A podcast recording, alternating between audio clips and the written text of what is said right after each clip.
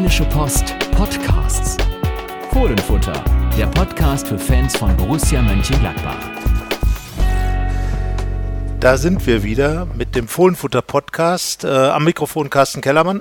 Und Sebastian Hochreiner. Unsere Sommerpause, unsere Podcast-Sommerpause ist vorbei. Sie ist vorbei. Viele hätten sich gewünscht, dass sie früher zu Ende geht, ähm, aus technisch-taktischen Gründen, aber beginnt sie erst heute. Ähm, heute am Mittwoch und äh, ja, wir werden uns unterhalten in dem Auftakt-Podcast. Der ähm, wird sich darum drehen, um das Trainingslager der Borussen natürlich. Äh, ich war mit unserem Fotografen Dirk Pefken vor Ort, hab mal geschaut, was am Tegernsee in Rottach-Egern äh, so alles passiert ist in der Woche.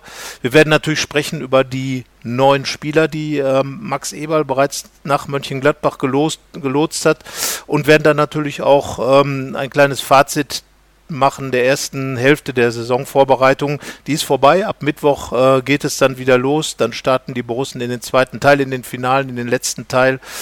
Aber schauen wir zurück nach Rottach-Egern aus der Entfernung vielleicht, Sebastian. Äh, was, wie hast du es wahrgenommen, was da passiert ist? Hast du ein bisschen was verfolgt? Naja, was halt hängen geblieben ist, sind natürlich immer Ergebnisse. Da gab es ja zwei Testspielsiege. Das letzte Spiel war ja das 2 zu 1 gegen Rayo Vallecano. Da habe ich nicht besonders viel erwartet, weil auch wenn ich nicht da war, kann sich jeder ausmalen, dass das eine sehr anstrengende Woche war. Aber ich glaube davor, das 5 zu 1 gegen Basakce hier, da haben mich da noch einige angesprochen, was ich denn gehört hätte, ob Gladbach so gut war oder Basakce hier so schlecht. Das ist schon ein Ergebnis, das irgendwie für Aufruhr sorgt. Und du wirst es gesehen haben, ob es denn auch wirklich so überzeugend war. Genau, ich war vor Ort in Kufstein. Wir sind tatsächlich von Rottach-Egern über die Grenze nach Österreich gefahren und haben dann in Kufstein auf dem dortigen Sportplatz gesehen, äh, dass der türkische Vizemeister, ähm, tatsächlich äh, ein Gegner war, der es Borussia in Teilen leicht gemacht hat, aber gegen den Borussia eigentlich auch vieles von dem gespielt hat, was Marco Rose sehen will. Also sehr offensiv verteidigt, äh, weit vorne Bälle erobert. Gerade in der ersten Halbzeit hat das sehr gut, gut, gut geklappt. Vorne mit äh, Alassane Plea und äh, dahinter auch auf den 10 mit äh, Michael Cousins, der, der im Moment einen richtig guten Eindruck in der Vorbereitung macht. Er hat ja vor dem Trainingslager ein bisschen für Unruhe gesorgt, als du mit ihm gesprochen hast und er angedeutet hat, dass er sich nicht ganz so wohl fühlt und eventuell noch wechseln will. Sein Berater war in Kufstein, hat mit Marco Rose gesprochen und vielleicht hat der Trainer die richtigen Worte gefunden. Also insgesamt war das ein Spiel, mit dem dann auch Marco Rose sehr zufrieden war. Er hätte sich noch ein paar mehr Tore gewünscht. Jonas Hofmann beispielsweise hatte eine sehr gute Chance. Aber ich glaube, wenn man dieses Spiel gesehen hat, wie gesagt, äh der Gegner war so ein bisschen zerfleddert am Ende und ein bisschen lustlos, aber auch, weil die Borussen eben sehr stark gespielt haben. Gegen Rayo Vallecano, es gab da ja kleinere Fanausschreitungen, eine Ultragruppe aus Spanien war dort und hat ein bisschen gezündelt, hat dann Ärger mit Gladbacher Ultras gehabt, aber es war nicht so schlimm, wie es sich vielleicht aus der Entfernung anhört. Das braucht trotzdem keiner. Braucht kein Mensch. Ähm, es war abzusehen, die kamen da gleich im Block an und es ist einfach ärgerlich, dass solche Dinge passieren, muss überhaupt nicht sein. Der Fußball war interessant, weil die Spanier, du kennst diese, diese Mannschaften, sehr gut organisiert und da hat sich gezeigt, äh, dass es für die Gladbacher nicht so einfach ist, ähm, dieses, dieses Spiel von Rose schon umzusetzen gegen einen Gegner, der halt wirklich tief steht und von hinten raus das Spiel aufbaut, aber selber auch aktiv ist. Also es man tat sich schwer als Gladbach, hat dann in der zweiten Halbzeit mit einer komplett durchgewechselten Mannschaft und einem anderen System, dem 4-2-3-1, das Spiel noch gedreht und das war dann auch das, was äh, Rose so als Fazit genommen hat, dass eben die Mannschaft diesen Willen gezeigt hat, auf jeden Fall dieses Spiel noch zu gewinnen. Man könnte ja auch sagen, naja, ist ein Testspiel, äh, spielen wir halt 1-1, verlieren halt 0-1. Nein, es wurde gewonnen durch ein Tor von Christoph Kramer. Und ich glaube, das war so das Fazit auch des Trainingslagers, es wurde richtig hart gearbeitet und äh, es hat sich keiner hängen lassen und jeder hat den Willen gezeigt, wirklich auf das, was Marco Rose fordert, äh, einzugehen und das, was wir auch schon beobachtet hatten hier im Training vor dem Trainingslager, er spricht extrem viel. Er steht immer wieder auf dem Platz, äh, unterbricht die Situation sowohl in der Defensiv- als auch in der Offensivarbeit, spricht die Spieler direkt an, schiebt sie ein bisschen wie Schachfiguren hin und her. Es erinnert so ein bisschen an Seminare in der Sporthochschule, aber es scheint anzukommen. Ja, man merkt ja auch, die Mannschaft, die hat wirklich Lust darauf.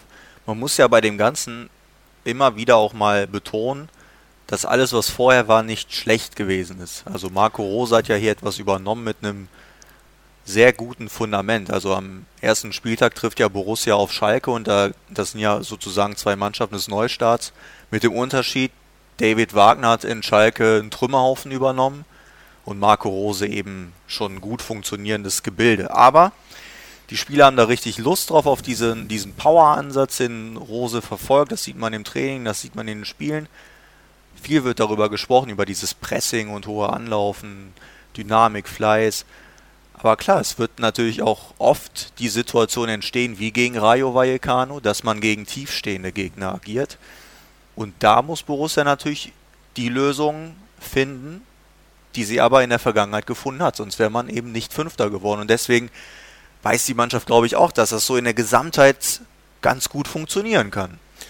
Genau, das hat man gesehen. Ähm, du hast gerade, glaube ich, auch einen wichtigen Punkt angesprochen, äh, der für Marco Rose und Max Eberl im Trainingslager wichtig war. Es gab ja viele, viele Fans, die mit da waren. Äh, über 1000 waren jeden Tag beim Training. Es gab ein Fanfest und auf dem war dann eben auch Marco Rose, da war auch äh, Max Eberl.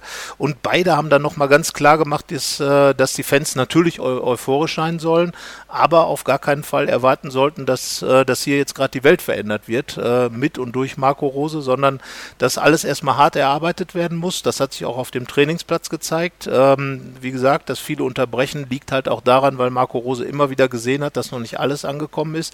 Also es ist jetzt nicht so, dass hier ähm, gerade äh, irgendwo eine, eine kopernikanische Wende stattfindet und Borussia Mönchengladbach plötzlich was völlig anderes ist. Kopernikanische? Kopernikanische. Wenn sie Herr Kopernikus, der doch herausgefunden hat, das und so weiter. Ich bin jetzt bestimmt nicht der Einzige, der gerade was gelernt hat. Also die Welt wird nicht auf den Kopf gestellt, sagen wir es mal so. Es wird keine, keine Scheibe mehr werden und auch äh, niemand wird herausfinden, dass sie rund ist, sondern Marco Rose möchte einfach einen Fußball mit Herz spielen. Und ich glaube, das ist ein ganz wesentlicher Faktor. Du hast es schon gesagt, es wird angelaufen, es wird äh, Pressing gespielt ähm, und er sagt, äh, das, egal, das System ist eigentlich gar nicht entscheidend, sondern einfach die Art und Weise, wie man äh, in dem System agiert, dass man eben aktiv ist. Und ein sehr gutes Beispiel für diese Spielweise ist, man darf es kaum glauben, Stefan Leiner.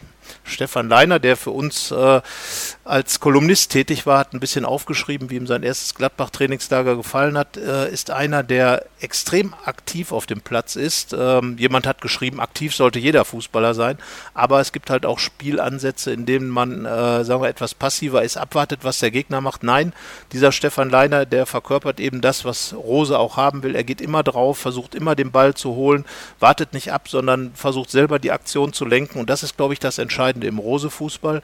Kein Abwarten, sondern selber das Heft in die Hand nehmen. Und das ist unabhängig vom System. Drei hat Marco Rose ausprobiert. Ich glaube, das Hauptsystem, da sind wir uns einig, wird die Raute sein. Ja. Man nennt es 4 Raute 2, haben wir gelernt. Ja. Jonas Hofmann hat das gesagt. Ich sage lieber 4-4-2 mit Raute.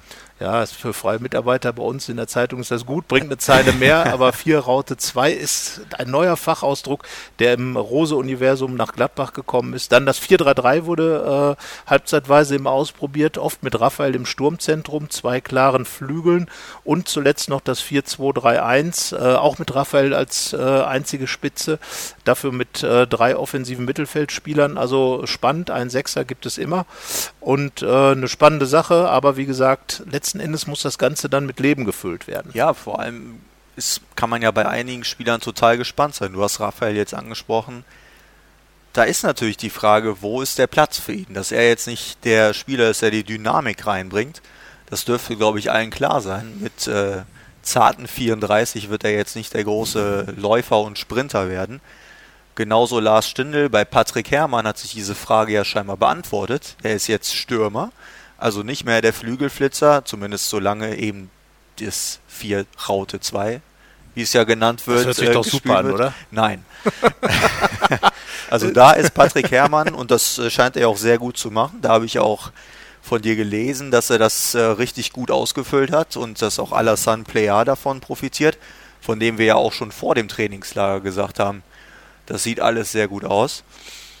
Und äh, ja, da die Frage an dich nochmal, der vor Ort war. Wer waren denn noch so die Jungs, die da aufgefallen sind? Ja, also Patrick Herrmann in meinen Augen auf jeden Fall, weil ähm, er hatte ja so ein bisschen überlegt, was, was wird denn aus ihm, weil er ist eigentlich ein klassischer Flügelstürmer. Ja, man hätte ja auch denken können, dass er zum Beispiel rechter Verteidiger wird. Zum Beispiel, ja, genau. Ne? Aber er ist ganz klar einsortiert als eine von zwei Spitzen und äh, in der Verbindung mit Alassane Plea, finde ich, hat das sehr gut geklappt. Plea ist ja jemand, der immer dem Ball entgegengeht, auch mal ablegt und Patrick Herrmann dann eben diese steilen Wege geht die Tiefe sucht, wie es im äh, Fachjargon heißt, da wo auch 4 Raute 2 gesagt wird. Und ähm, ja, das ist eben Patrick Herrmanns Spiel und er hat es gut gemacht. Er wird natürlich hart kämpfen müssen. Äh, wenn wir gleich über die Neuzugänge reden, werden wir feststellen, dass gerade in der Offensive viel passiert ist. Aber er ist erstmal da, er hat sich erstmal ähm, hingestellt und äh, es muss erstmal jemand an ihm vorbeikommen. So sagen wir es mal. Würde jetzt die Saison beginnen, wäre er mit Sicherheit in der ersten Elf zugegen. Alassane Plea ist für mich auch einer, der bisher sehr überzeugt hat in der Vorbereitung. Er hat drei Tore geschossen, aber viel wichtiger, er kommt immer wieder in gute Abschlusssituationen. Er, er macht einen wirklich äh, wieder richtig aufgeräumten Eindruck und scheint auch dadurch, dass er jetzt wieder etwas mehr in der Mitte spielt, du hast es ja schon gesagt, so ganz unterschiedlich war es vorher nicht, dadurch, dass Lars Stindl als Zentralstürmer immer wieder sich hat zurückfallen lassen, war dann doch ähm, viel Raum in der Mitte da und in den Player reingestoßen ist. Aber jetzt ist er zentraler und kommt immer wieder in die Situation rein und dahinter Cujeance, also jemand, der zwischendurch irgendwie schon weg sein wollte oder sollte oder eigentlich auch nicht und irgendwie lustlos war in der letzten Saison, aber im Moment ist er auf dem Platz einfach extrem gut dabei und äh, vielleicht hat das verstanden. Das kann eine Riesenchance für den Kerl sein ähm, hier in Gladbach, weil er eben ein, ein Spieler ist, der unheimlich kreativ ist und der aus vielen Dingen was Besonderes machen kann. Er ist der beste Torschütze bis jetzt in der äh, Vorbereitung und äh, sieht zumindest vielversprechend aus. Das ist ja auch ein Spieler, der ja insgesamt Spaß macht. Also es macht Spaß, ihm auf dem Feld so zu sehen, weil er immer wieder für was Verrücktes äh, gut zu haben ist. Aber klar, manchmal endet das halt auch im größten Wahn oder im Leichtsinn, wie auch immer. Und es ist halt auch ein Spieler, an dem man sich außerhalb des Spielfelds reiben kann, weil er hat halt eine klare Meinung, aber man muss halt auch sagen, er ist 19 Jahre jung. Und da denkt man halt hin und wieder schon, ein bisschen mehr auf die Bremse treten, bisschen Demut, aber deine Eindrücke, die du schilderst, scheint ihm Rose da einiges Gutes vermittelt zu haben. Denn äh, aktuell macht er ja nicht den Eindruck, als würde er sich gerade für einen anderen Club empfehlen, sondern er will sich bei Borussia durchsetzen. Ja, und diese Position, diese Zehnerposition, die gab es ja vorher im 4-3-3 nicht so explizit.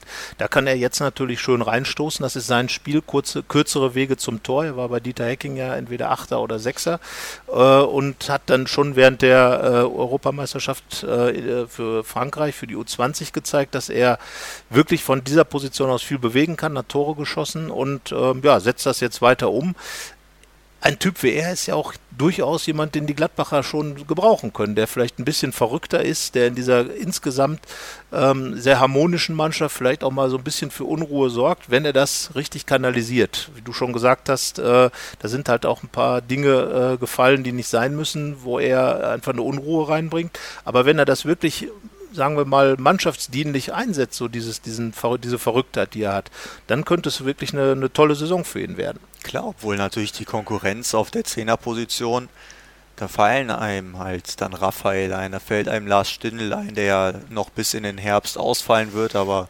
sicherlich dann auch hochmotiviert zurückkommen wird und gerade ein Kapitän sollte ja eigentlich spielen.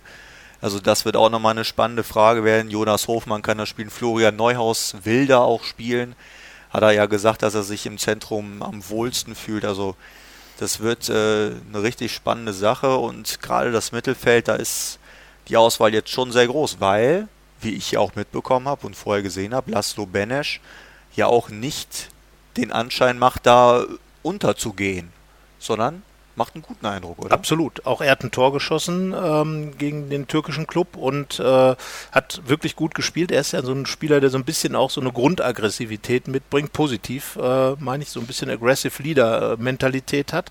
Einer, der auch mal aus der Distanz schießt, das finde ich ist auch ein wichtiger Aspekt, der gerade auch für Rose, der ja den schnellen und, und schnörkellosen Abzug, äh, Abschluss bevorzugt, ähm, äh, der bringt all das mit und ich glaube, dass er wirklich eine gute Chance hat, vielleicht sogar Christoph Kramer und äh, Tobias Strobel auf der 6 vielleicht gefährlich zu werden und dann von hinten raus das Spiel ankurbeln kann. Vielleicht nicht von, von Beginn an der Saison, aber dass er sich wirklich immer mehr in die Rolle reinfügt und äh, er hat auch als Achter gespielt. Also da gibt es schon ein paar Möglichkeiten, ihn äh, im Spiel zu sehen und äh, mir gefällt ganz gut, wie er sich darstellt. Er ist ja auch jemand, der, ähm, der sage ich mal, so, so, einen gewissen Witz mit auf den Platz bringt, ähm, positive Elemente mit auf den Platz bringt, ein bisschen Spielgeist. Also das ist schon äh, einer, dem ich eine ganz gute Saison zutraue. Ja, das Mittelfeld ist, glaube ich, insgesamt sehr gut besetzt. Du sagst ja Kramer, Strobel, Banish kann die 6 spielen und wir haben dann ja noch vielleicht den Spieler, auf den wir am meisten setzen in dieser Saison, mit Dennis Zakaria, der auch auf der 6 spielen kann, der auf der 8 spielen kann.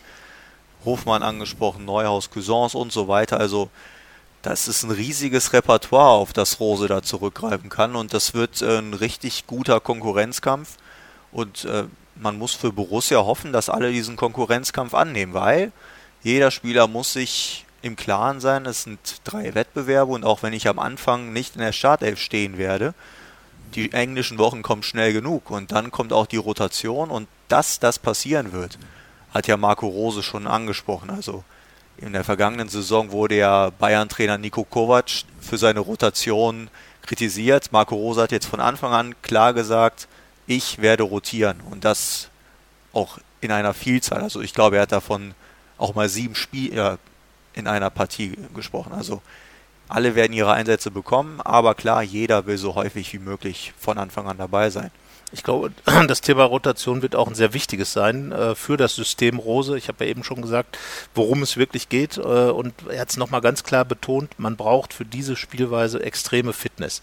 So, das heißt also, jeder Spieler, der auch nur ansatzweise Müdigkeit äh, an den Tag legt, wird sicherlich seine Pause bekommen.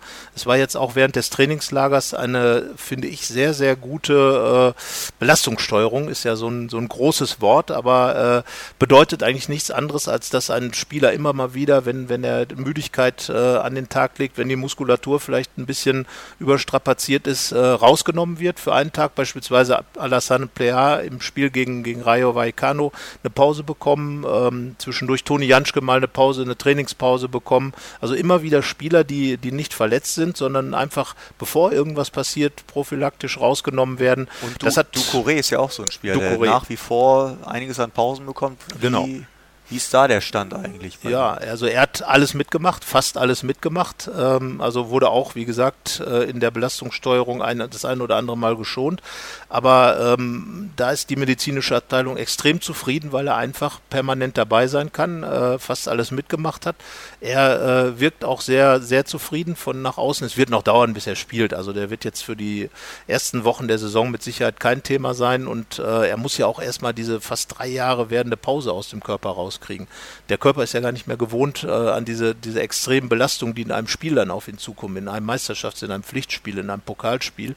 Aber ähm, ich glaube, für ihn ist das Allerwichtigste ganz einfach, er ist dabei, er war jetzt im Trainingslager, hat fast nichts verpasst, ist immer bei der Mannschaft, hat natürlich jetzt auch äh, eine große Gruppe an Landsleuten um ihn herum, mit denen man sich hervorragend versteht. Also er könnte jemand sein, der vielleicht im zweiten Teil der Saison dann irgendwo auftaucht. Und ähm, ja, wir sind ja beide der Meinung, dass da eine Menge kommen kann, wenn man ihn so sieht, oh ja, in den ja. wenigen äh, äh, Minuten, die man ihn mal hat spielen sehen, in Testspielen. Ein richtig guter Spieler. Und da kann man nur sagen, jetzt auch mal jenseits der journalistischen Objektivität, dass es äh, mich persönlich schon freuen würde, wenn er seine Verletzungsmisere da mal überwunden hat und jetzt richtig durchstarten kann. Ja, ich glaube, bei aller Distanz dürfen wir Menschen schon ja. Gesundheit wünschen und gerade nach der Historie genau. wäre es einem Anfang 20 Jahre alten jungen Kerl ja. wirklich gegönnt, mal gesund zu sein. Also man muss sich das mal überlegen, dass er ja im Teenageralter nach Mönchengladbach gekommen ist, seine Heimat verlassen hat und seitdem nur verletzt ist. Also praktisch nur in der Reha und kaum Leute um einen herum, nicht wirklich integriert in die Mannschaft. Das ist schon richtig hartes Brot. Die Familie ist weg und jetzt wird er integriert oder ist integriert und das kann einen schon für so einen jungen Spieler einfach mal freuen. Ja, zumal er auch wirklich äh, immer dieses Zurückkommen. Äh, man hat ihn gesehen, ich, ich, war dabei, als er damals äh, im September äh, vergangenen Jahres in Willingen seinen ersten Einsatz hatte beim Testspiel gegen Bochum. Da hat wirklich der gesamte Sportplatz, äh, die ganzen Zuschauer, die da waren, und es waren viele Fans aus Gladbach, äh, Gladbach-Fans aufgestanden, geklatscht, auch die Gegner, alle haben gemerkt, das ist wirklich ein ganz wichtiger Moment. Kurz drauf hat er dann wieder eine Verletzung bekommen, wieder war der Muskel kaputt. Das war schon ziemlich traurig. Jetzt ist er wieder da, bis jetzt stabil. Ähm, er wird, wenn er diese Worte hört, äh, sicherlich auf Holz klopfen, dass es dann auch so bleibt. Aber wie gesagt, ähm, es wird dauern, bis man ihn mit Sicherheit in einem Pflichtspiel sieht. Trotzdem, äh, Mamadou Ducouré ist da und ähm, ist dabei, sich äh, äh ja, richtig ein Borusse zu werden als Spieler. Ja, das, äh, da geht's voran und äh, ja, so insgesamt glaube ich, wenn man das Trainingslager gesehen hat, man merkt, äh, die Mannschaft ist bereit für das, was Rose will, für die Idee, ähm, hat richtig Bock drauf, wie man so schön sagt, äh, dieses, dieses Ganze umzusetzen, will diesen nächsten Schritt machen. Und das ist ja das, was, was Rose und Eberl versuchen, den Menschen klarzumachen. Äh, du hast es schon gesagt, es ist ein extrem guter äh, äh, Urzustand da, auf dem aufgebaut werden kann. Vieles, was man jetzt sieht, hat man auch im vergangenen Sommer schon gesehen, als äh, Dieter Hecking dieses 4-3-3 installiert hatte. Die Mannschaft war auch da extrem äh, willig, das umzusetzen und überzeugt davon. Und das wird das Entscheidende sein. Diese Überzeugung äh, muss Marco Rose wieder hinkriegen. Die hat Hacking hinbekommen in der ersten Halbserie, dann ist sie ein bisschen weggebröckelt, Selbstvertrauen war weg, und solange das äh, nicht wieder passiert, wird mit Sicherheit diese Mannschaft richtig was aufstellen können. Ja, Überzeugung ist natürlich total wichtig. Man sagt ja im Fußball, der Kopf entscheidet über sehr vieles. Also nicht nur die Beine, sondern vor allem auch der Kopf. Und das nicht nur, weil man mit dem Kopf Tore erzielen kann, ja. sondern weil das schon auch selten, ne? ein sehr psychischer Sport ist. Aber in Sachen Überzeugung, Borussia hat ja auch viel Überzeugungsarbeit leisten müssen im Sommer, auch im Vorgang der Vorbereitung und hat es geschafft, einige Spieler schon davon zu überzeugen zu kommen. Der erste war ja Max Grün als dritter Torhüter. Übrigens ein richtig guter Typ, der hat im Trainingslager äh, einen starken Auftritt da gehabt äh, im, in der Medienrunde, hat erstmal richtig äh, gute Sachen erzählt, hat erklärt, warum und wieso man als dritter Torwart irgendwo hingeht und äh, hat dann auch gleich gesagt, was er der Mannschaft bringen kann, also dass er jemand ist, der auch mal äh, auf dem Platz ein bisschen Gas gibt, ein bisschen lauter wird und äh, ja, die anderen sind manchmal zu brav und das will er ändern. Also ja, hat er erstmal direkt einen hingestellt. Super Auftritt und naja, wer weiß, ähm, wenn, wenn äh, Tobi Sippel mal ausfällt oder äh, Jan Sommer mal irgendwas hat, klar, dann wird er vielleicht dann auch in die Nähe eines Einsatzes kommen und ähm, man darf gespannt sein. Aber zumindest haben die Gladbacher da auf der Position deutlich mehr Erfahrung, weil ähm, Moritz Nikolas, der an Union Berlin ausgeliehen ist, ist halt noch ein, ein Jungtorwart. Max Grün für ein Jahr jetzt erstmal da mit der Option auf ein zweites. Ein ganz erfahrener Mann, der lange nicht gespielt hat, aber bereit sein wird, wenn er dann reinkommt. Ja, und Reibung, durch Reibung entsteht Wärme, also sowas ja. tut immer gut. Von daher, man kann zwar sagen, ach, so ein dritter Torwart, mein Gott ob der jetzt gekommen ist oder nicht, ob der da ist oder nicht. Hauptsache im Training sind die beiden Tore voll. Nee, das ist gerade für so ein Innenleben einer Mannschaft ist das schon sehr wichtig, weil vielleicht macht er keine Spiele, aber er ist genauso integriert in der Kabine wie alle anderen und von daher wichtiger Faktor, dass da das Torhüter-Team immer so ein bisschen abseits natürlich, aber das sind dann natürlich auch die Leute, die auch mal ein bisschen mehr auf den Putz hauen können. Genau. Und, ähm, und ich glaube, da sind alle drei also Max Grün, Tobi Sippel und nach wie vor unangefochtene Nummer 1 Jan Sommer, glaube ich, auch Typen, die genau das auch machen. Genau, und äh, Jan Sommer natürlich auch mit seiner extrem starken Leistung in der vergangenen Saison. Darf das auch, hat er, das Recht dazu. Genau, ja. er, darf, er, er, darf alles sozusagen. Ja, das ja. ganz. Max Grün und der zweite war dann tatsächlich Brell Embolo. Nee, der zweite war Stefan Leiner. Oh, Entschuldigung, den Stefan du ja schon Leiner, gelobt hast. Nicht nur ob seines Tagebuchs. Ja, es war Stefan Leiner, ein Rechtsverteidiger, ganz genau. Entschuldigung, Herr Leiner, Herr Kollege, also vor dem Embolo kam noch der Leiner.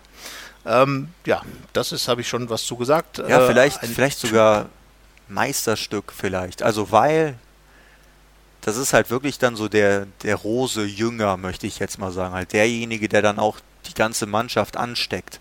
Der halt genau das verkörpert, was Marco Rose will. Vielleicht nicht der beste Rechtsverteidiger Europas und vielleicht hätten sich andere gedacht, ja, warum Rechtsverteidiger? Wir haben doch da ein paar, wir haben Jordan Bayer, wir haben Michael Lang erst vor einem Jahr geholt, aber Stefan Leiner ist wirklich jemand, der halt das Spiel zu 100% verkörpert, der einen richtig tollen Charakter hat anscheinend. Man hat ja auch das Video gesehen, wo er den Anton aus Tirol gegeben hat. Das hat ja auch bei sehr vielen Leuten für viel Freude gesorgt. Also das ist für mich so der versteckte Königstransfer vielleicht. Ja, vor allen Dingen, weil er ganz einfach äh, vieles von dem mitbringt, was Marco Rose will. Und das hat er auch gesagt. Natürlich kommen immer wieder Spieler oder Mitspieler zu ihm und fragen, ja, was will er denn eigentlich ja. von uns? Und der Stefan Leiner ist halt jemand, der bringt das halt rüber. Das ist so ein tatsächlich, äh, Marco Rose hat ja gesagt, Naturgewalt. Das hat dem Stefan äh, Leiner nicht so besonders gefallen. Ich würde eher sagen, ist so ein Urtyp.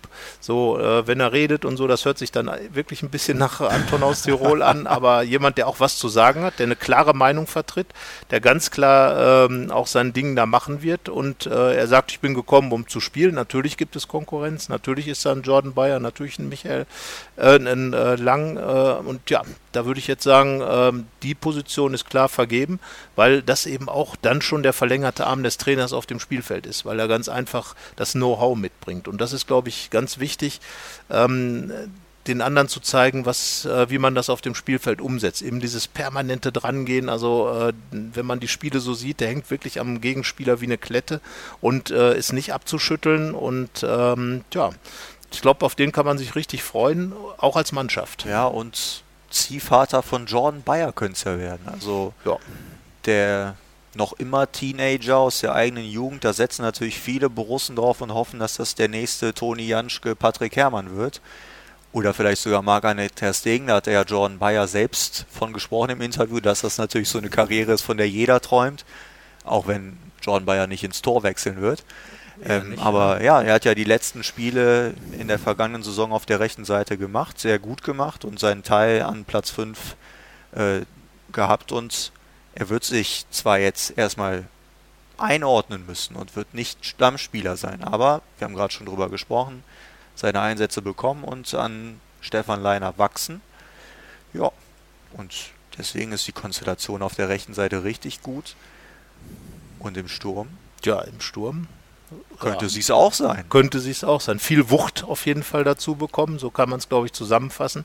Wie gesagt, Brell Embolo ähm, von Schalke kann ja leider noch nicht spielen, weil er eben seine Fußverletzung noch auskuriert. Aber äh, ich hatte die Gelegenheit, im Trainingslager mit ihm länger zu sprechen für ein Interview. Und er macht also wirklich einen sehr entschlossenen, sehr fidelen Eindruck. Ähm, hat auch gut erklärt, warum er jetzt dann Gladbach gemacht hat. Ähm, dass es noch nicht mal der unbedingteste Wechselwille war, aber dass die Gladbach ihn einfach überzeugt haben dass sie gekommen sind. Sie ihm gesagt haben, was sie von ihm halten, was sie äh, mit ihm vorhaben. Das hat ihn überzeugt. Dann hat er mit Schalke eben äh, sich geeinigt. Gladbach hat sich geeinigt. Und für ihn ist es irgendwas zwischen Neustart und Weiterentwicklung, hat er gesagt. Äh, denn ja, er hat halt viel Zeit verloren durch seine Verletzungen. Aber andererseits sagt er auch, diese drei Jahre waren für mich extrem wichtig, weil ich eben gelernt habe, ähm, wie wichtig der Fußball ist für mich. Dass ich mich noch mehr darauf konzentriere und ich glaube, dass das äh, daraus resultiert, dass er extrem fokussiert sein wird. Man muss jetzt Spagat, den Spagat hinbekommen zwischen äh, fokussiert und vielleicht auch übermotiviert. Das war möglicherweise ja auf Schalke auch das Problem. Du hast ihn ja damals noch aus anderer Perspektive dort beobachten können. Und äh, wenn er das jetzt hinbekommt, wirklich äh, sich die Ruhe zu nehmen, total fit zu werden, dann kann man sich, glaube ich, schon auf den, äh, den Kerl freuen, weil er einfach jemand ist, der auch sehr positiv rüberkommt, eine gute Ausstrahlung hat und, äh, glaube ich, auch jemand ist, der andere mitreißen kann. Ja, also wir haben ja grundsätzlich einen relativ wilden Transfersommer hinter uns. Da wurden ja ganz abstruse Geschichten konstruiert. Und irgendwann kam dann auch der Name von Brel Embolo auf. Und ich dachte mir so im ersten Moment, never. Die holen den nicht. Und ich habe auch ein paar Tage gebraucht, um das dann ganz gut zu finden. Und wir haben ja auch ein paar Tage gebraucht, um erstmal bestätigt zu bekommen, dass Borussia ihn tatsächlich haben will. Also das war schon so eine Art Staatsgeheimnis. Und äh, ja, dann Borussia hat sich dann tatsächlich dafür äh, entschieden, hat dann ja auch diesen Vorab-Medizincheck gemacht, weil man eben nach der verletzten Historie äh, checken muss, ob der Fuß so weit gesund ist, dass, dass man in ihm die Zukunft sieht.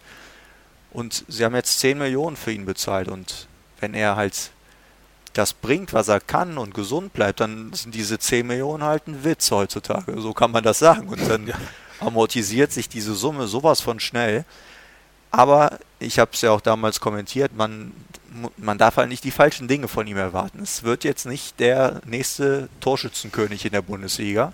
Hat er übrigens auch selbst gesagt im Interview. Hat gesagt, ich bin halt nicht der Vollblutstürmer wie beispielsweise Nils Petersen, aber ich bin jemand, äh, der, der einfach andere Qualitäten hat und die werden mit Sicherheit Qualitäten sein, die im Rose-Spiel auch gefragt sind. Man darf ja nicht vergessen, er hat ja eigentlich gar nicht als Stürmer angefangen, sondern als Mittelfeldspieler, als Borussia ihn vor einigen Jahren schon gescoutet hat. Er könnte also theoretisch auch als Achter zum Einsatz das kommen. Das halte ich aber für die falsche das, Einschätzung. Äh, glaube ich auch, aber äh, theoretisch habe ich ja auch gesagt. Das stimmt, ja. Also er wird mit Sicherheit im Sturm spielen, er wird äh, zusammen, man kann sich das ja wunderbar vorstellen, Embolo und, und Plea zum Beispiel oder auch Embolo und Hermann, dann hast du eine ganz andere Konstellation und ähm, aber wichtig ist, glaube ich, dass Brell Embolo ganz klar, er ist kein Knipser im eigentlichen Sinne, sondern er ist jemand, der Raum schafft vielleicht für andere, der, der Bälle auf, der Räume aufreißt für andere und der natürlich auch seine Tore schießen will. Und Er die Verteidigerstress, das wird, Oh ja. also das Man, da hat ihn wirklich ausgezeichnet.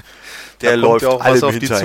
Ja, da kommt ja auch was auf die zu. Also Ja. wenn er da so ange, angewalzt kommt, äh, ähm, im positiven Sinne gemeint, das ist schon, das ist schon, das ist schon was, glaube ich.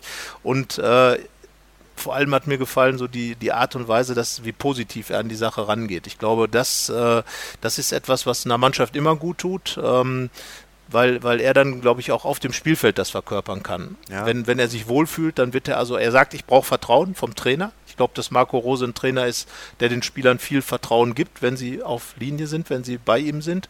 Und äh, das könnte dann hervorragend passen. Ja, also wenn Stevie Leiner mein heimlicher Königstransfer ist, dann ist für mich Brel Embolo so die spannendste Personalie, weil da steckt halt so viel drin, aber es ist auch Risiko, also das kann richtig toll werden, aber das kann halt auch in die Hose gehen.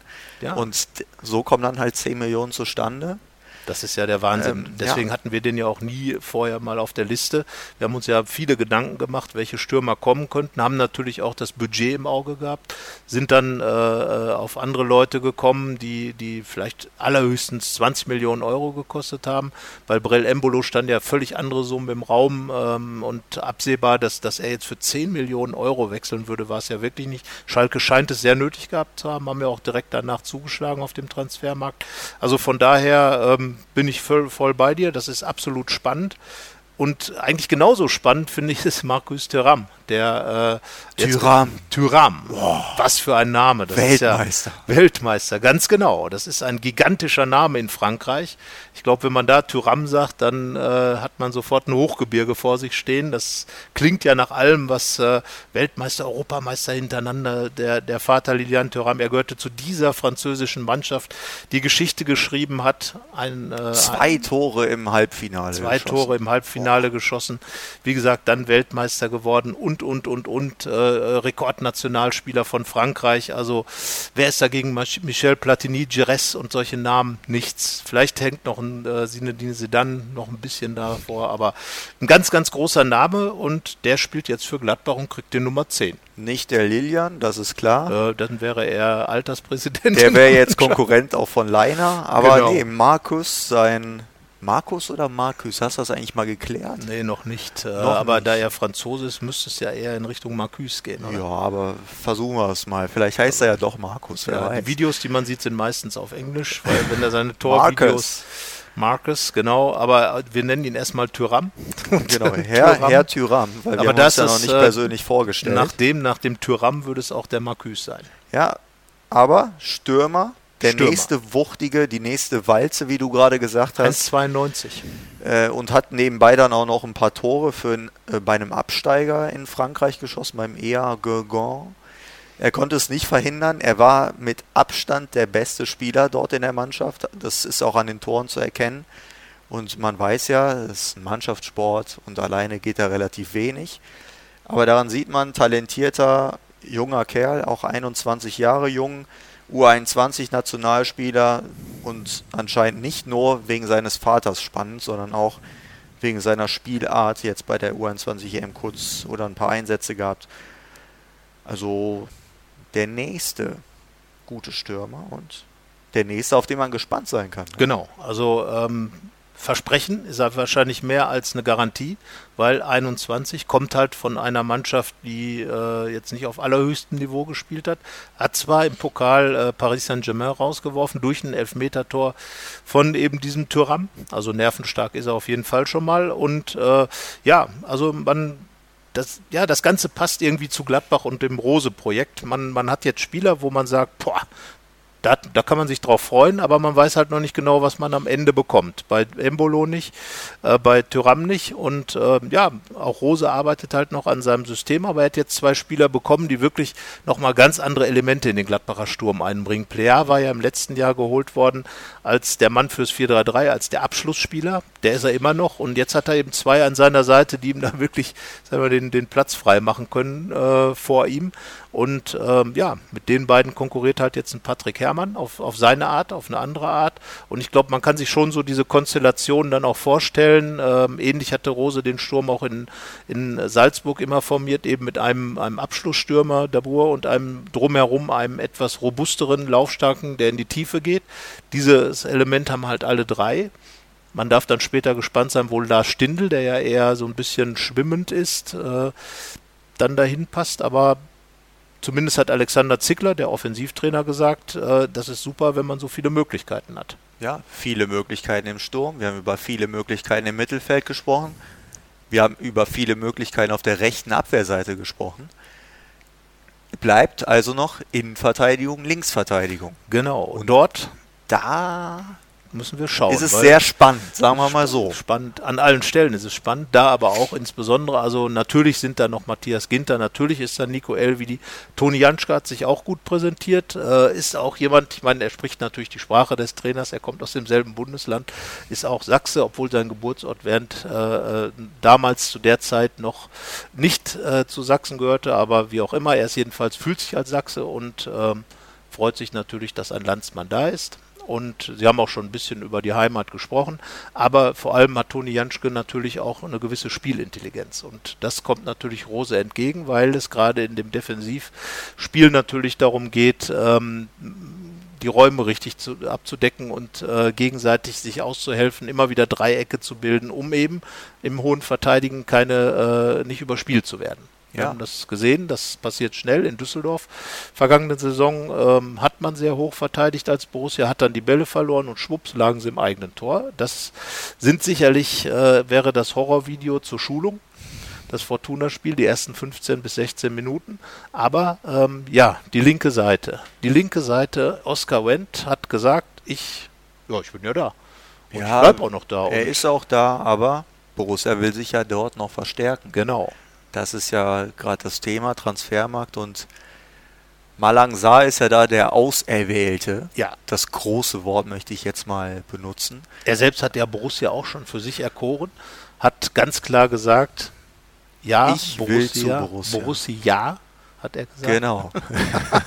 Kommt im Radio, äh, dir beim Hören vielleicht nur so halb rüber, aber naja.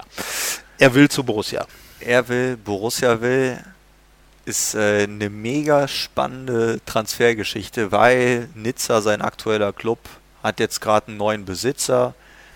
Darauf musste Borussia jetzt erstmal warten, um Sag den Namen, das zu können. aus dem Harry Potter. James Radcliffe. Ja, das hört sich echt nach Harry Potter an. Fan von Manchester United und Milliarden schwer. Ich glaube, der reichste Mann in England. Und dann hat er sich nicht Man United gekauft. Nee, können. Dann geht er zu Nizza und erschwert damit die Transferplanungen von Max Eberl.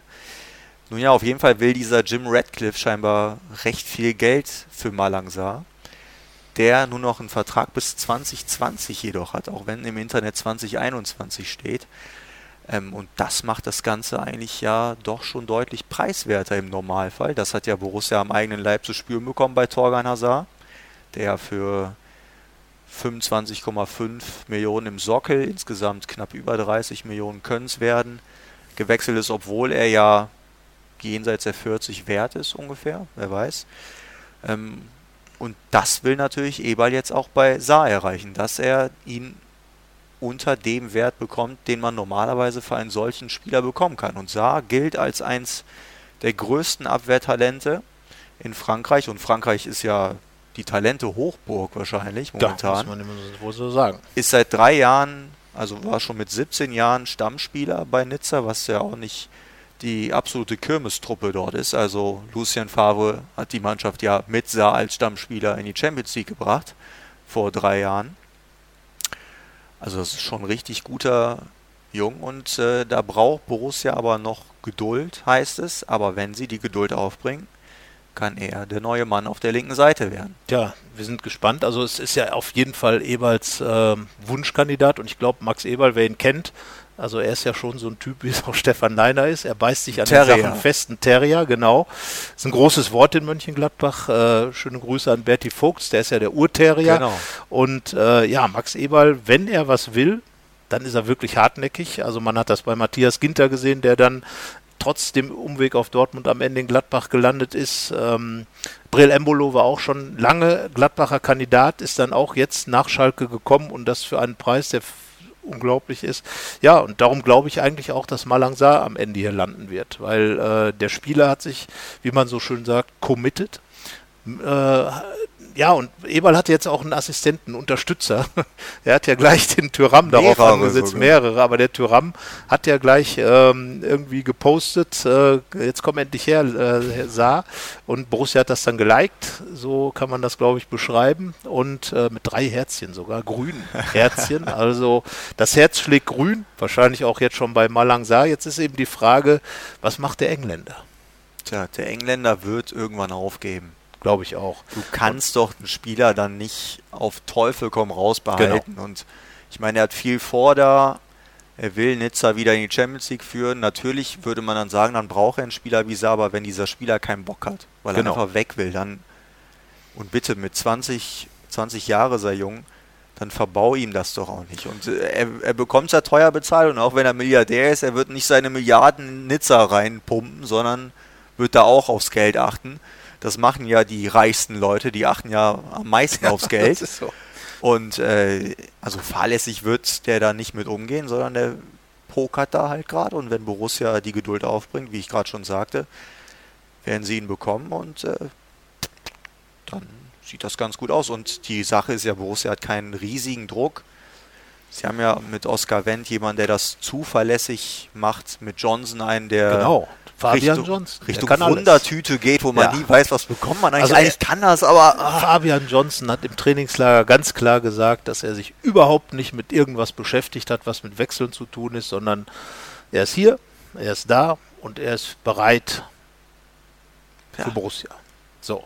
Das heißt also, er hat äh, jetzt in den Testspielen hat er vorne rechts in einen, in, im 4-2-3-1 hat er auf der rechten Seite den dritten, äh, den auf der rechts vorne gespielt, hat dann auch einen Elfmeter rausgeholt. Er hat dann äh, später, als äh, Jordan Bayer rausging, hat er dann rechter Verteidiger gespielt und er war auch noch linker Verteidiger. Also ähm, wie ja, man ihn kennt, wie überall. man ihn kennt. Hans Dampf in allen Gassen.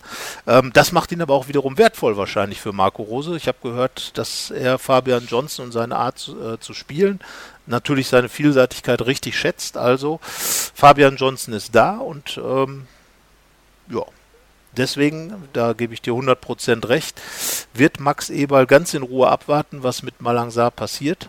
Und äh, ich glaube nicht, dass das jetzt krampfhaft äh, eine Alternative, es wird Alternativen möglicherweise geben, die bei Bedarf abgerufen werden können, aber ich glaube nicht, dass das Eberl das jetzt über, über den Zaun brechen wird. Und, Die äh, Namen, die genannt wurden, halte ich auch nicht für besonders überzeugend. Nein, also ich glaube, gerade auch als Club, du hast eben gesagt, wenn du einen Spieler hast, der keine Lust mehr hat, beim Club zu spielen, wenn du einen Club hast, der sich so extrem um einen Spieler bemüht, dann ähm, ist es, glaube ich, auch nicht gut, wenn man einen anderen holt. Äh, Ja, und Tyram ist ja nicht der Einzige, der ihn haben will. Also Dennis Zakaria Genau. hat sich ausgesprochen, Alassane Player hat die sich ausgesprochen. Berater, ja. Cousins findet ihn ganz cool, Ducouré Ja. auch, also Ja, also mehr Fürsprecher kann man Rose ja wahrscheinlich auch, denn äh, Marco. Rose und Max Eberl werden das ja vermutlich zusammen ausgetüftelt wir haben. gehen davon aus, ja. Also das Ja. würde ein paar Enttäuschungen Also mit sich bringen. wir können uns ja einfach mal festlegen und sagen, Malangsar wird auch noch Borussia. Unserer Meinung nach schon, ja. ja. Und sollte es auch so sein. Also Max Eberl muss diese Geduld aufbringen. Und wenn das irgendwie finanzierbar ist, ich äh, denke auch, äh, das, das ist ja auch, natürlich wird man sich deswegen jetzt nicht überschulden, das ist auch klar. Die Borussen werden nicht grundsätzlich von ihrem äh, Weg abwe äh, abweichen, äh, da jetzt nicht in, in große Vorkasse zu gehen, aber ich glaube, so ein bisschen Risiko geht man, kann man da schon gehen in so einer Personalie, weil man ganz einfach weiß, äh, wenn man die Jungs dann äh, bei sich hat, dann werden die gleichen Wert schon steigen. Ja, so. also das sollte es einem schon wert sein, finde ich. Ja, also da glaube ich auch. Zumal, wie gesagt, wenn man davon total überzeugt ist. Und da ist, glaube ich, auch Marco Rose jemand, der ähm, auch schon klar macht, was er braucht für sein Spiel. Wenn du natürlich von beiden Flügeln, gerade die Flügelpositionen, das darf man halt auch nicht unterschätzen, in diesem ähm, 4 Raute 2 System sind die Flügelpositionen extrem wichtig. Wir erinnern uns, jetzt machen wir mal einen ganz kleinen historischen Schlenker. Damals äh, Bernd Kraus äh, mit der Effenberg-Mannschaft spielte auch dieses System.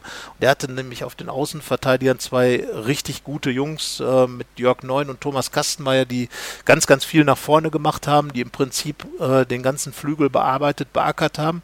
Ja, und solche Jungs braucht auch jetzt Marco Rose. Der Stefan Leiner hat das klar gesagt. Klar muss er mit nach vorne gehen. Er hat das Tor gemacht gegen den, gegen den türkischen Vizemeister. Er war immer wieder mit nach vorne, hat immer wieder Bälle auch in den Strafraum gebracht und das ist einfach das, was das System erfordert. Viel Laufarbeit, extrem äh, gute Zweikampfarbeit, aber auch Offensivarbeit. Naja, und wenn Rose dann diesen Spieler braucht, das sind die zentralen Positionen, die wuchtigen Stürmer und die Außenbereiche. Das stimmt so. Wir haben jetzt eine Halbzeit lang gesprochen. Das ist hervorragend. Halbzeit ist das Stichwort, denn wir haben auch Halbzeit in der Vorbereitung. Yes. Und jetzt geht es richtig los und wir haben ja versprochen, wir geben ein Fazit zur ersten Halbzeit der Vorbereitung. Genau. Damit darfst du gerne loslegen. Also mein Fazit ist klar. Ähm, man hat sich kennengelernt. Rose ist gekommen. Rose hat allen gesagt, was er will in der Mannschaft. Die Spieler haben sich an ihn gewöhnt, der Trainer hat sich an die Mannschaft gewöhnt, also die Zeit des Kennenlernens ist abgeschlossen mit dem Trainingslager, in der viele, äh, viel auch gesprochen wurde im Hotel. Man saß immer wieder zusammen, man hat zusammen die Videos geschaut, in denen man auch theoretisch das Rose-System studiert hat. Man hat viele Gespräche geführt auf dem Platz, neben dem Platz. Das, der Staff hat sich zusammengerüttelt, sind ja auch ein paar neue Leute dazugekommen mit den neuen Co-Trainern und ähm, in der medizinischen Abteilung. Also es hat sich alles so ein bisschen zusammengerückt. Und jetzt beginnt natürlich die konkrete Zeit. Jetzt muss, muss Rose klare Entscheidungen treffen. Gibt es noch Abgänge? Ähm, wer soll jetzt am Ende dann in den ersten Spielen im Stamm, in der Stammformation stehen? Ähm, muss sich vielleicht auch festlegen, wobei ich glaube, dass das Hauptsystem das äh, 4 Raute 2 sein wird, aber muss sich in vielen Dingen festlegen und dafür sind jetzt noch drei Wochen Zeit und drei Spiele. Ja, man hat ja gemerkt, dass die ersten drei Wochen schon so Harmony Time sind. Also der Club Bock darauf, dass dieses neue, diese neue Spielidee integriert wird. Marco Rose ist auch so ein Typ, viele sagen Menschenfänger, also einer, der auf die Leute zukommt. Da kann man ja auch ein bisschen aus dem Nähkästchen plaudern, dass er direkt in der Journalistenrunde gesagt hat, ey, kann man uns nicht duzen. Ja. Und äh, so ein Typ ist er halt und so geht er auch auf die Spieler zu. Das sagen auch alle über ihn, dass er dann sehr offener Typ ist, aber halt auch einer, wenn, wenn ihm etwas nicht passt, dass er dann auch sehr klar ist. Und genau diese Situationen, die werden alle noch kommen. Sowas gab es bisher noch nicht. Irgendwann, wenn es um Stammplätze geht, wenn es um unzufriedene Spieler geht, dann werden Probleme kommen. Und dann, das ist halt so der nächste Schritt. Das ist das, was jetzt kommt, wenn er Entscheidungen und eben auch unangenehme Entscheidungen treffen muss. Und äh, das ist dann halt, das, da zeigt sich halt, wie es wirklich äh, die Mannschaft drauf, wie ist das Verhältnis zwischen Spielern und Trainern. Und in Salzburg, hat das ja sehr gut funktioniert. Da kann man natürlich sagen, die hatten immer Erfolg, aber so war es eben nicht, weil man erinnert sich an die Salzburger Serie, nie Champions League, da war auch Rose dran beteiligt, äh, teilweise, auch wenn er im letzten Jahr dann doch die Champions League erreicht hat, weil sie eben nicht in die Quali mussten. Aber auch da gab es dann schon so ein bisschen Täler und auch dadurch sind sie gegangen und die Mannschaft hatte dann auch Erfolg. Genau, aber man muss natürlich sehen, die Salzburger Mannschaft extrem jung, extrem hungrige junge Spieler, jetzt schon einige, die auch ein gewisses Alter erreicht haben. Wir denken an Raphael, an Lars Stindl. Daraus ergeben sich natürlich auch Ansprüche. Genau. Man hat natürlich einen äh, Michael Lang, der noch da ist, der im Moment Innenverteidiger spielt, der mit Sicherheit auch schon bessere Zeiten in seiner Karriere gehabt hat, vom Gefühl her. Natürlich wird es dann irgendwann auch wieder darum gehen zu sagen, wer ist der Verteidiger Nummer drei. Dann kommt ein Balangsar, was ist da mit Oskar Wendt, was ist mit Fabian Johnson dann tatsächlich und, und, und, und. Also es gibt viele Dinge, äh, die es festzulegen gibt und auch ein Michael Cousins, wir haben über ihn gesprochen, wenn er dann vielleicht doch nicht von Anfang an spielt, geht er, wie geht er damit um? Wird er dann wieder vielleicht ein bisschen in der Öffentlichkeit Rabatz machen? Und, und, und. Das sind die Fragen, die sich dann natürlich stellen. Das äh, Problem in Anführungsstrichen ist natürlich, wenn man so einen Kader hat wie Rose, der sehr vielschichtig ist, der auch viel Qualität hat für Borussia Mönchengladbachs Verhältnisse, dass man eben sagt, ja, man kann sich da jetzt schon einige Startelfen vorstellen. Ähm, können ja gleich nochmal kurz drüber reden, wer jetzt vielleicht gerade äh, Kandidat dafür wäre. Aber ähm, klar, ich glaube, ganz klar ist im Moment, dass Jan Sommer im Tor stehen wird. So. Aber fast alle anderen Sachen würde ich jetzt mal als offen bezeichnen. Ja. Klar, ich würde sagen, dass ein Stefan Leiner, wenn er sich nicht verletzt, mehr oder weniger gesetzt ist zunächst einmal, bis eine gewisse ähm, Ruhe und Ordnung eingekehrt ist. Aber ansonsten, da gibt es doch äh, noch viele Fragezeichen. Plea vielleicht noch ein bisschen gesetzter als andere vorne, aber ansonsten äh, ja. wird Rose da mit Sicherheit noch einiges zu entscheiden haben. Bei Ginter und Elvedi kann ich mir jetzt auch nicht vorstellen, ja, das dass das nicht die erste Wahl ist.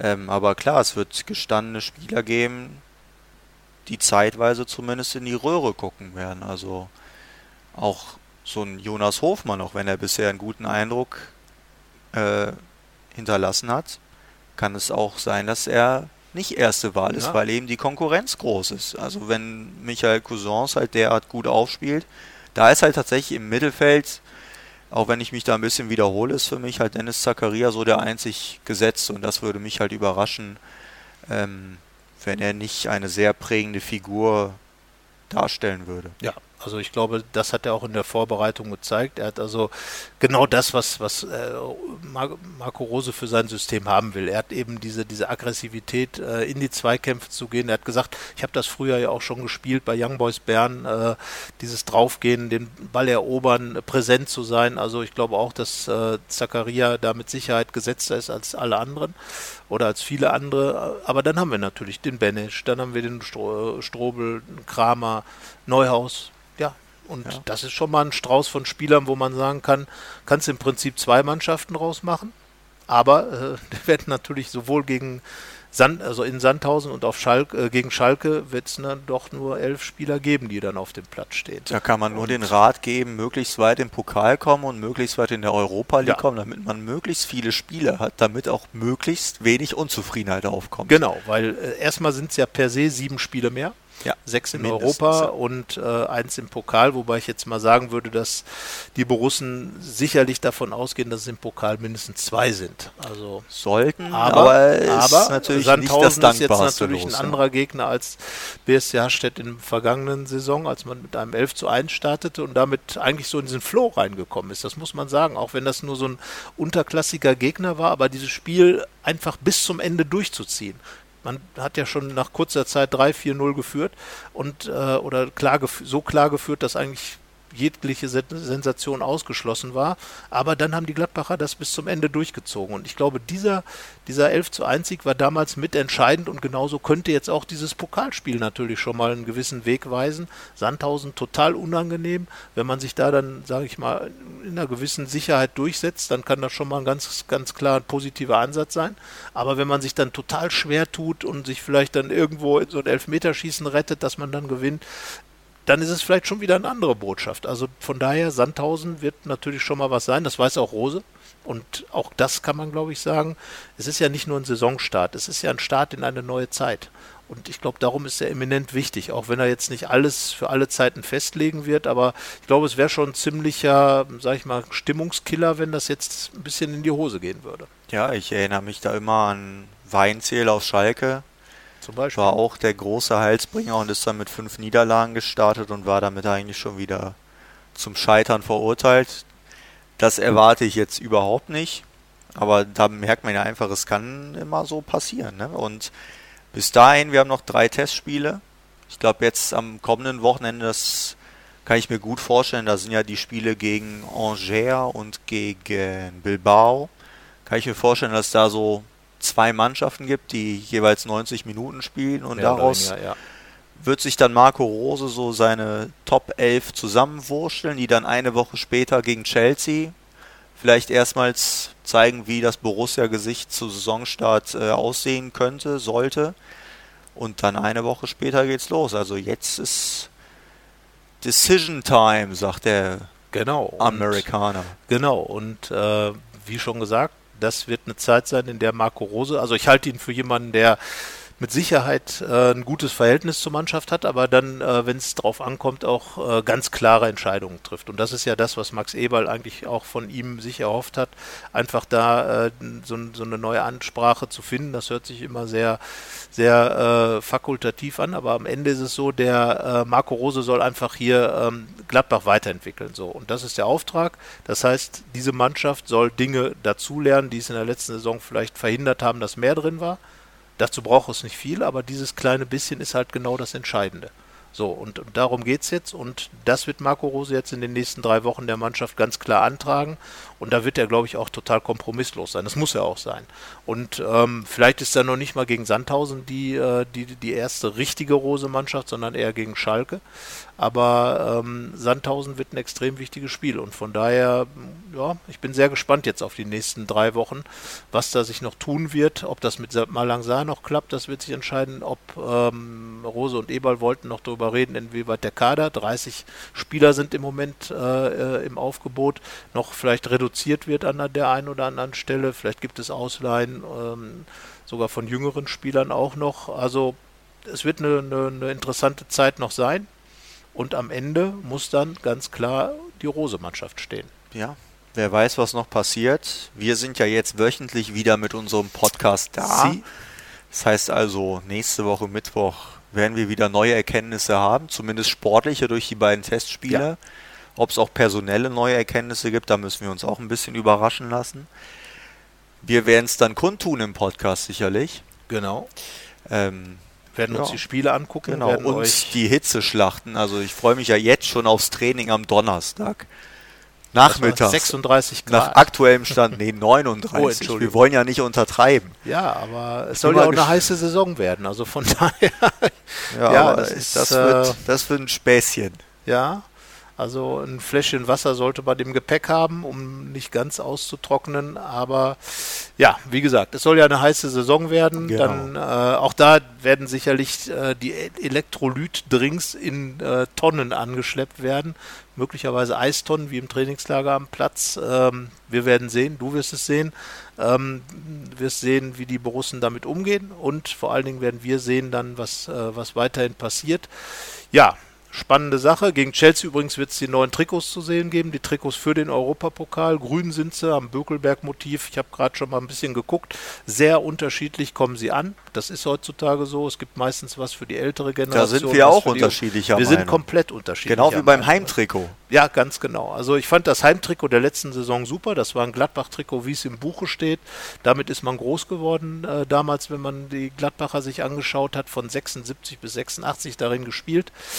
Ja, die anderen sind dann doch etwas verspielter mit irgendwelchen Rauchschwaden und Bökelberg-Bildern. Da ich ja bekannt bin als modebewusster Mensch, ne, der auf Design setzt und auf. Muster und So weiter. sowohl das Rauchschwan-Trikot als auch, ich habe es dann jetzt gerade im Text das Bökelberg-Trikot genannt, weil Ja. eben mehrfach da dieses, diese Abbildung des Bökelbergs, der in diesem Jahr ja 100 Jahre alt wird, daher dann auch wahrscheinlich die Entscheidung, das so zu machen.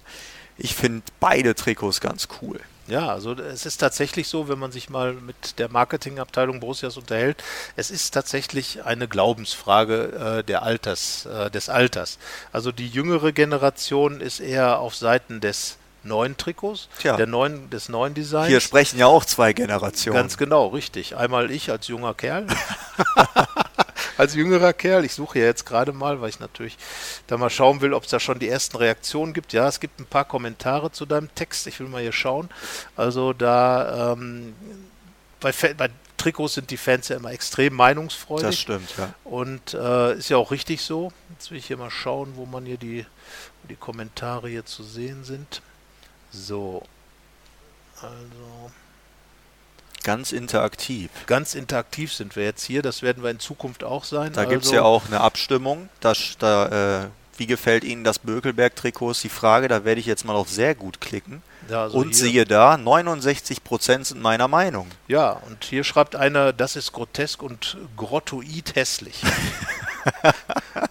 ich glaube, der ist eher in meiner Altersklasse unterwegs. Äh, Bescheiden.